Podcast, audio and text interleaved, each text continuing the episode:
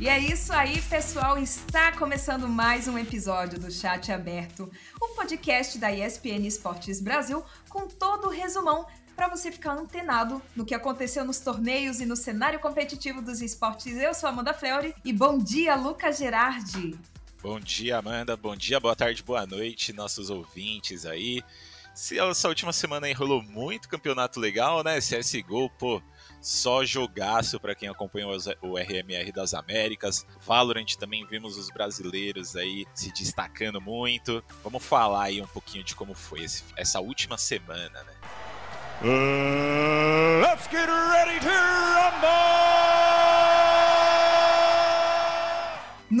CSGO, Fúria garante status Legends no Major da Romênia. MIBR Imperial também se classificaram. W7M, Liquid, T1 e Fúria garantem top 4 no Brasileirão de Rainbow Six e classificam para a Copa Elite Six. Já no Frifas, a Loud, a grande campeã da LBF F7, vai para o Mundial. E lá no Valorant, a Loud também avança para as finais da chave superior do Masters Reykjavik. Vai ser o ataque piscina que parece digno de um overtime de uma final. Isso aí!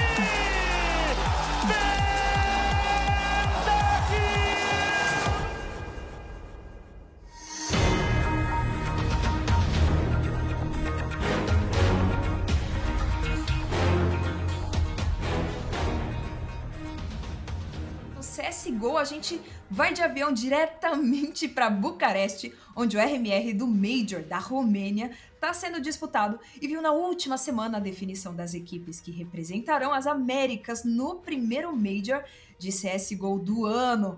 E vou te falar, hein? Se você é fã de Counter-Strike BR, a decisão das vagas vai animar você. E você tá animado, Lucas? Pô, pra caramba, pra caramba. Foi, foi assim, uma semana muito boa, semana passada, assim, pra galera que curte acompanhar um Counter-Strike. Foi realmente, assim, jogos muito bons das equipes brasileiras.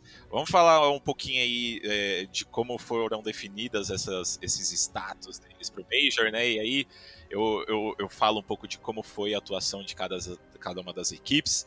Mas três vagas ficaram para equipes brasileiras, né? Uma para Fúria, uma para o MBR e uma para Imperial, como a gente falou na abertura do, do podcast. Os Panteras aí continuaram a caminhada genial que eles estão fazendo desde o começo do ano. Eles fizeram uma campanha invicta dentro desse RMR das Américas e garantiram o status de Legend. Então, Fúria vai estar tá representando muito bem o Brasil lá. Eles garantiram essa vaga depois de disputar o tiebreaker com o MIBR, né? MIBR também é uma equipe que está vindo muito forte e a Fúria ganhou a melhor de três contra eles com folga. Foi um 16 a 9 na Nuke e um 16 a 4 na Overpass. E o MBR também protagonizou uma campanha vitoriosa aí, e só não ficou invicto por conta dessa, dessa derrota pro, pra Fúria, né?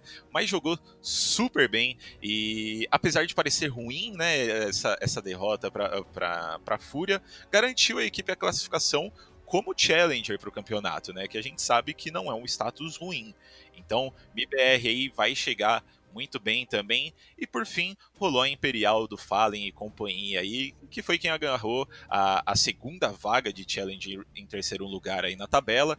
Eles sofreram apenas uma derrota também, que foi justamente pro MBR por 2 a 1 né? Antes da gente falar as outras três equipes que garantiram vaga, eu queria fazer uma observação aí de como essas três equipes brasileiras foram nesse, nesse RMR das Américas, né? Para quem não, não assistiu. A Fúria, como eu bem disse aí, elas, ela vem mostrando o verdadeiro Counter-Strike brasileiro e mostrando também que esse ano aqui a gente tem muita chance de faturar título. Pode ser um pouco cedo pra gente falar isso, né? A gente tá vendo o cenário de Counter-Strike sendo muito volátil, a gente tá vendo muitas equipes despontando no topo, muitas equipes mandando muito bem e equipes que no ano passado estavam mandando muito bem não indo tão bem esse ano, como é o caso da Navi. Pode ser um pouco cedo, mas eu vou botar minha mão no fogo, eu vou cravar aqui que a Fúria vai dar muito trabalho nesse ano. Todo mundo do time tá jogando super bem individualmente também como equipe. Eu quero dar destaque aqui para o Yuri e para o Drop, que são jogadores aí que ficam um pouco fora dos holofotes, né, da mídia e do, dos comentários gerais. E a gente vê o Yuri, como sempre, é, sendo um pilar para a Fúria, e o Drop, que é um novato que chegou no Academy, do Academy no ano passado, tá se adaptando super bem aos melhores times do mundo, tá jogando muito. Então, esse time da Fúria aí tá com peças super importantes e tá se destacando muito. E o MIBR também tem se mostrado como uma equipe extremamente forte para quem acompanha o cenário de Counter-Strike, né, e acompanhando o ano passado, viu que eles não tiveram uma, uma campanha muito boa, né, ao longo do ano, e eles fizeram uma reformulação que mostrou uma evolução muito forte com o trio ex-bravos aí, né, formado pelo Woody, o Jota e o Turtle, se encaixou ali e também tá dando um tapa na cara da galera que queria que o BR Nizam ficasse no lugar do Cello, né? O BR Nizam jogou super bem, isso é inegável, acho que quem, quem nega isso é louco. Mas o Cello chegou realmente para mostrar o que, que ele tem para jogar e também foi uma peça super importante nesse RMR das Américas lá que estava sendo disputado em Bucareste, porque ele foi o motor ali da equipe, ele levantava, ele gritava, então ele aumentava muito a moral do, do time e isso foi com certeza muito bom para o MBR. E por fim, a Imperial, que está indo muito bem também, mas para mim, entre essas três equipes aí, por mais bizarro que pareça, por enquanto é a menos animadora delas, né? É, por mais que seja um quinteto super experiente, a gente ainda tá vendo eles errando muito e cometendo alguns erros ali que a gente não espera de um time com nomes desse calibre, né? Mas eu acho que para um projeto a longo prazo aí, eles ainda vão destruir muito. E depois de ter falado das equipes brasileiras, né, que foram as equipes que ficaram no top 3 ali da tabela do RMR das Américas, também se classificaram as norte-americanas Complexity e Team Liquid, além da Argentina Navize Team, que tem o, o, o brasileiro Zac no comando, né, foram as últimas três equipes aí que garantiram a vaga para o Major com o status de contender. É, lembrando para a galera que o Major da Antwerp ele começa no dia 9 de maio e reúne logicamente, as melhores equipes do mundo.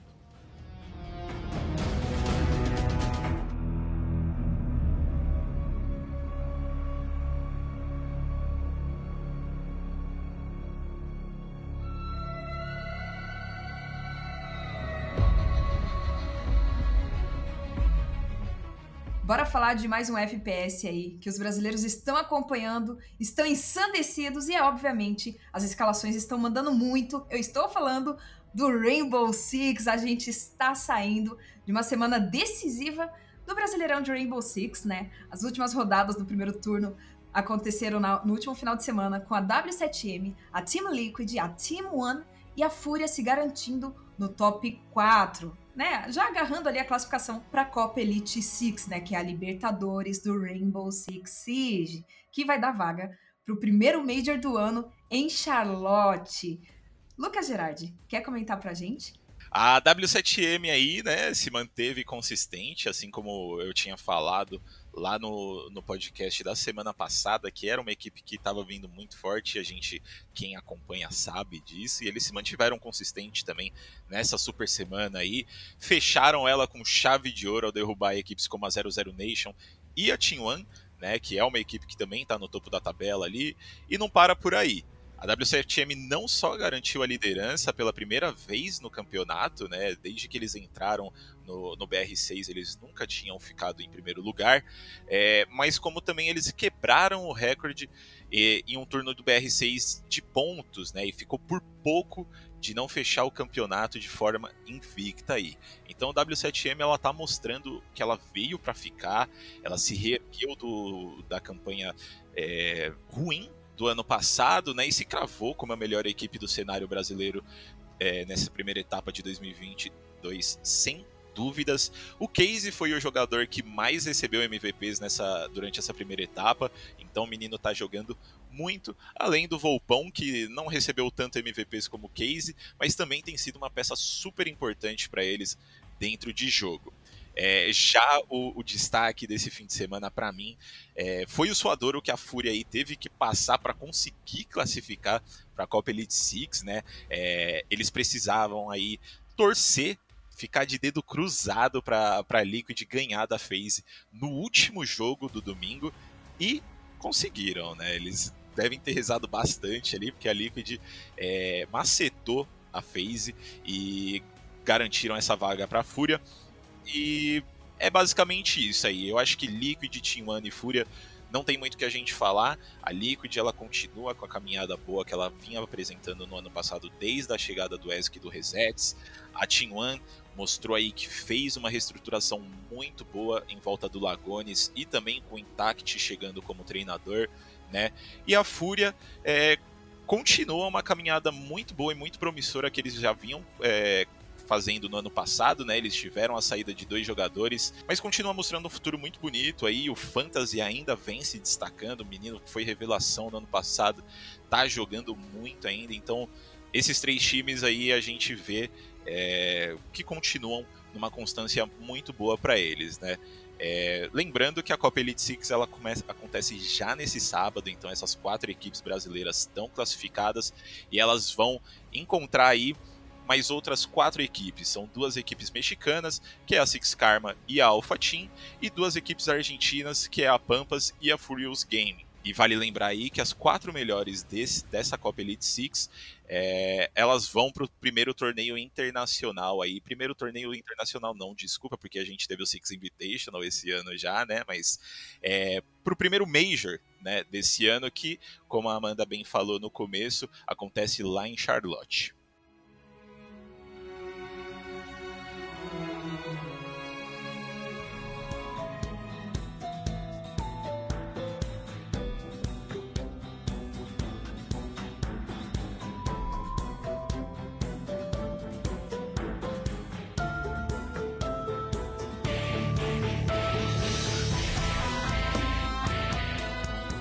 Mas saindo aí um pouquinho dos FPS e mudando o gênero do jogo que a gente tá falando para os Battle Royales, que é um tipo de jogo que a galera curte bastante, faz muito sucesso aqui. Nesse último fim de semana a gente teve a decisão da Liga Brasileira de Free Fire, que é a nossa tão querida LBFF, e a gente viu a Loud levantando o troféu. Né? Depois de muito tempo correndo atrás do troféu, a gente viu a Loud conseguindo pegar ele aí ao longo das nove quedas que rolaram no sábado. E Amanda tava lá, né, dentro do evento, e eu acho que ela seria a pessoa perfeita aí para falar pra gente como que foi esse campeonato e como as equipes se saíram aí. Olha, para quem está ouvindo o nosso podcast, esteja mais do que convidado para acompanhar as nossas entrevistas em vídeo que conversamos com os meninos da Loud e da Vivo, falamos com Modéstia, falamos com Cronos e com Lost 21, que foi o destaque. Na minha opinião, foi ele que levantou a moral da Loud, que na metade da etapa teve um dos piores inícios, né? Durante essa LBF F7. A Loud que tem uma grande torcida é uma organização conhecida por ser muito bem organizada e estruturada, teve um começo não muito agradável nessa LBF F7. Mas mérito também do Lost, que acabou de chegar, ele completou quatro meses de Loud e ele fez jus, é uma brincadeira que eu falei na entrevista, que ele fez jus pro nome dele, né? Lost 21, ele cravou 21 abates na final. E foram esses abates que conseguiram colocar a Loud na primeira posição com a taça e o título e a vaga para o Mundial, que é o Free Fire World Series, que acontece lá em Singapura no mês que vem, no mês de maio, né? Então, a gente teve essa entrevista. Eu não queria dar spoilers, mas eu vou contar tudinho aqui e também o que eu percebi lá na final. Essa final ela foi um pouco caótica, inesperada, mas foi gostosa para todas as torcidas, né? A gente viu Metagaming, a gente viu a Vivo Cage, a Loud, Los Grandes também, Corinthians cravando vários buias, o que deixou um pouco incerto, né, de qual que era o favorito a vencer. A Loud não estava, obviamente, né. Para o começo da final, vale lembrar que o Iago era o grande destaque, né, ele já chegava com 166 abates, mas novamente quem cravou o MVP foi o Lost, junto com a Loud. Outros times também já estavam com a mão na taça, como a Magic Squad, God Unidas, Los Grandes também, né? Grande torcida. Só que a Loud surpreendeu a tudo e a todos. E essa é a primeira inédita vitória da Loud Numa liga brasileira de Free Fire, eles lavaram a alma, exorcizaram todas as dificuldades que passaram durante as outras edições e abocanharam a taça, uma premiação de 100 mil reais e a vaga para o Mundial, ao lado dos meninos da Vivo Cage, que começaram a final em 12 posição, difícil, suado. Mas na entrevista eles disseram que jogaram quietinho na deles e conseguiram o vice e também a vaga. Agora é a gente cruzar os dedos, mandar energia positiva, que nem pro Goku, só que para os times brasileiros fazerem bonito lá fora em Singapura. Vale lembrar que o Mundial começa no dia 14 de maio com os play-ins e a grande final é no dia 21 de maio. E é obviamente, né, Gerard, a gente sabe muito bem que um dos países mais cascadura do Brasil enfrentar lá fora é a Tailândia. Os caras também jogam muito bem. É um país em que a presença do Free Fire é muito forte. Ó, vale lembrar que o Cronos está indo pela terceira vez no Mundial e não volta com um título, né? Mas será que para esse ano a gente consegue bons resultados? Olha, eu acho que sim, hein? Loud conseguiu aí finalmente o primeiro título deles na LBFF, né? E a gente sabe que o quanto eles batalharam por isso, eles estão aí no cenário faz muito tempo. Então acredito que, principalmente com o Cronos indo pela terceira vez dele para o Mundial, eu acho que eles vão chegar ali com muita sede de vitória. Então, vamos ver, né? Eu, eu fico um pouco receoso de, de colocar minha mão no fogo, né, no Free Fire, porque não é uma área que eu domino tanto, então acho que é um pouco difícil de eu cravar essas coisas, mas pelo que eu consegui ver nesse fim de semana, né, eu acho que o nível de jogo da Loud foi muito bom, então eu acredito sim que a gente talvez não traga o título, mas a gente vai dar muito trabalho com certeza.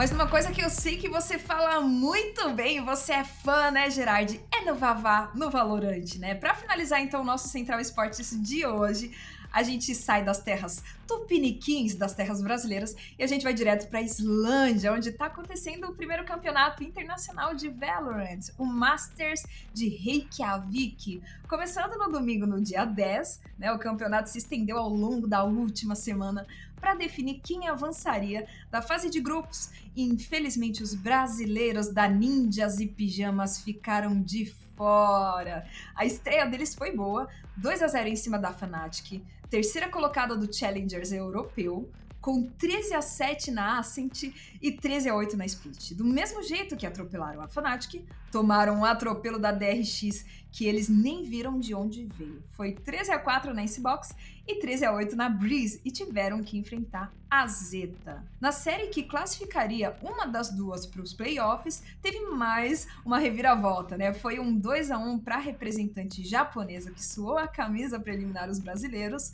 O início foi com vitória brasileira incisiva por 13 a 6 na Split, mas nos mapas seguintes o jogo desandou e os ninjas viram a Zeta virar por 13 a 10 na Icebox e 14 a 2 na Fracture, eliminando a NiP do campeonato. O que aconteceu com os brasileiros, Gerard?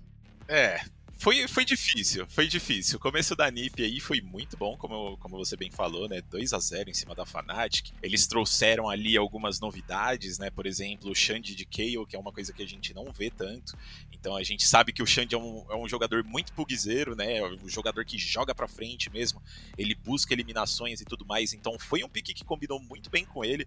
A gente viu ali o BZN, o BNJ também fazendo clutches incríveis de, assim, bizarros da gente querer gritar. E o Kawazin também, né, que é o membro mais novo do time, mostrando maturidade, muita maturidade em palcos internacionais. Então, assim, a estreia deles foi incrível, principalmente se a gente analisar a situação que eles estavam, né? A NiP ela veio de uma série de campeonatos e série de jogos muito absurda, assim, é, é realmente assim, é uma crítica até que eu tenho para fazer, porque eles tiveram que jogar muitos jogos em, em, em sequência então pode ser uma coisa também que pode ter afetado eles, né? Mas contra a DRX ali também foi uma série absurda da DRX, isso a gente não tem nem muito o que falar. Todos os jogadores entraram extremamente preparados para o jogo e mostrando a força da equipe. Ex-Vision Strikers que é, no momento que a gente está falando aqui, né, já foi eliminada do campeonato. É, e contra a Zeta, o jogo começou quente, né? Mas eles se perderam ali no segundo mapa e mostraram uma dificuldade absurda de fechar a série no último mapa, né? Eles tinham uma vantagem muito clara no placar, se eu não me engano, eu não vou saber o número exato, mas se eu não me engano, eles tinham cinco match points, então eles tinham cinco chances aí de fechar a série e classificar para os playoffs, e eles tiveram muita dificuldade de fechar. É, fica muito difícil da gente saber se isso era nervosismo dos mais novos, né, como o Cauãzinho mesmo que eu falei que mostrou maturidade, se era um despreparo da NIP, se era essa sequência, essa rotina de jogos que eles tiveram que acabou afetando o desempenho ali.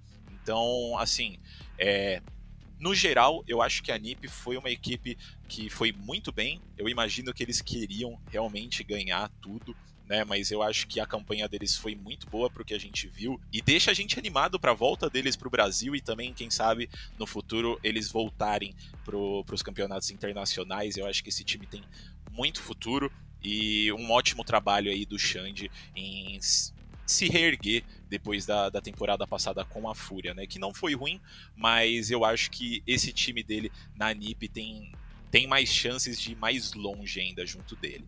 E falando dos brasileiros, teve estreia na quinta-feira da Loud nos playoffs. Eles fizeram bonito, né? A galera no Twitter ficou muito hypada, muito animada, porque no primeiro desafio eles encararam a Liquid, onde apesar do susto, né, do segundo mapa, eles cravaram um 13 a 3 na Heaven, garantindo a vitória por 13 a 10, tanto na Icebox quanto na Ascent, né? E nesse último domingo a tropa enfrentou a G2 e foi superior o tempo todo, encaixando um 13 a 5 na Ascent e um 13 a 11 na Breeze para classificar para a final da chave superior contra a Optic, que também será disputada nessa sexta-feira, dia 22, às 14 horas. Fique ligadinho. Exatamente, a Loud aí não sei, assim, eu fico até emocionado de falar sobre eles, porque ano passado, para quem ouvia os nossos centrais, é, e via eu falar no começo do Valorant ali, né, antes do, próprio Masters League Javik de 2021, via que eu hypava muitas equipes brasileiras e finalmente parece que a gente mandou uma equipe lá para fora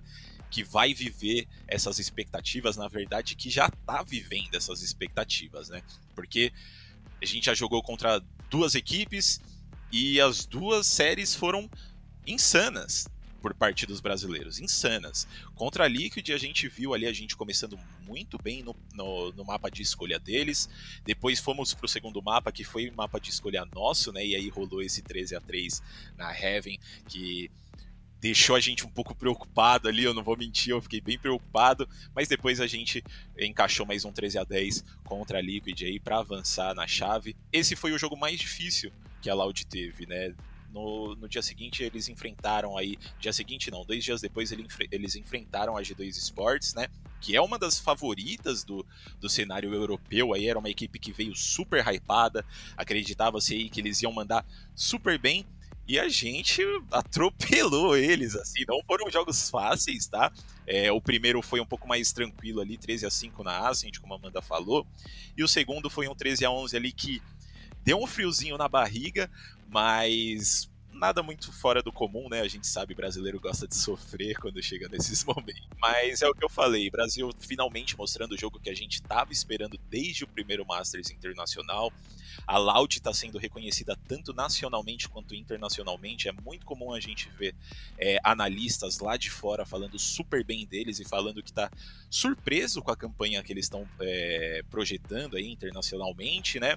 E mostrando um estilo de jogo muito parecido com o europeu, mais estudado, menos afobado ali. A gente sabe que os times brasileiros eles têm esse costume de jogar um jogo um pouco mais agressivo, né? Mas a Loud é um pouco mais controlada ali. Até mesmo o Spaca, que é um dos, dos casters aí da narração brasileira do, do Valorant Brasil, né? Falou que a Loud não joga como a nossa região não joga como o Brasil, e isso é extremamente visível e eu acho que isso é uma coisa que está fazendo eles serem totalmente diferenciais lá fora, além da experiência prévia do Saci do Sadak, né? Então, a gente vê aí Loud contra Optic nesse, nessa próxima sexta. Eu acho que tem jogo, vou dar minha opinião aqui, eu acho que tem muito jogo, na verdade. Eu acho que, sinceramente, assim, existe um, um futuro muito brilhante para esse time existe uma possibilidade muito grande da gente chegar às finais. Eu não sei se a gente ganha, mas é, existe essa possibilidade. Até mesmo o próprio Sadak já falou que eles não foram para lá para ganhar, eles foram para lá para aprender e o objetivo deles é realmente o Champions no final do ano, né?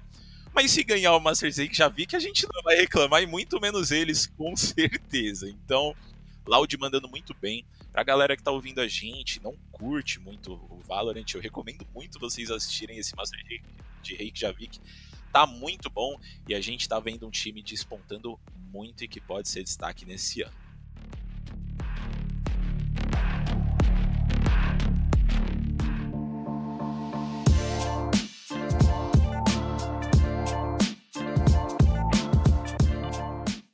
Achou que parou aí? Não, teve mais torneios, ainda vai ter outras rodadas que vale a pena você ficar esperto. E esse finalzinho aqui do podcast, ó, anota na agenda, porque dentro das telinhas dos celulares, faltando mais uma rodada para os playoffs, a B4 e a Los Grandes garantiram a liderança dos grupos A e B, respectivamente, lá no Wild Tour, né, que é o campeonato de Wild Rift, que é o selo LoL, né, o celular o celular para LoL, o LoL de celular. E continuando, voltando um pouquinho pro Vavá aí, né, enquanto os times brasileiros, os times mistos, na verdade, né, eles se enfrentavam lá em Reykjavik, as meninas disputavam vagas aqui no Brasil para a quarta edição do Girl Power. Né, no qualificatório aberto, a gente viu a Tropicals, a Portuguesa Red, a Game Landers Purple e o Cruzeiro Esportes sendo as quatro equipes que garantiram as quatro vagas que faltavam aí para o Girl Power, e elas se juntam a B4 Angels, o Dick Bright, Stars Horizon e TBK Female. E por fim, teve a Pro League de PUBG Mobile, onde a gente teve a definição das 16 equipes que vão disputar a final do campeonato que vai contar com grandes organizações já conhecidas por você que está ouvindo, como a Cade Stars, que garantiu a primeira colocação na tabela, Loops, INTZ, Black Dragons, Flamengo Esportes e muitas outras. As finais da PMPL de PUBG Mobile começam já nessa sexta-feira e fica ligado. E é isso aí, galera. A gente fica por aqui com o Central Esportes dessa semana. Eu espero muito que vocês tenham gostado dessa edição do podcast. E Lembrando aí um recadinho que a gente dá toda semana, né? Não deixem de mandar pra gente sua opinião de como a gente pode melhorar, críticas, sugestões e muito mais lá no ESPN Esportes Brasil com Z, arroba ESPN Com, além de, claro, seguir as nossas redes, arroba ESPN Esportes BR e arroba ESPN Brasil também, para ficar ligado tudo que está acontecendo no cenário dos esportes. A gente vai ficando até aqui, até a próxima. Tchau, tchau. Tchau, pessoal!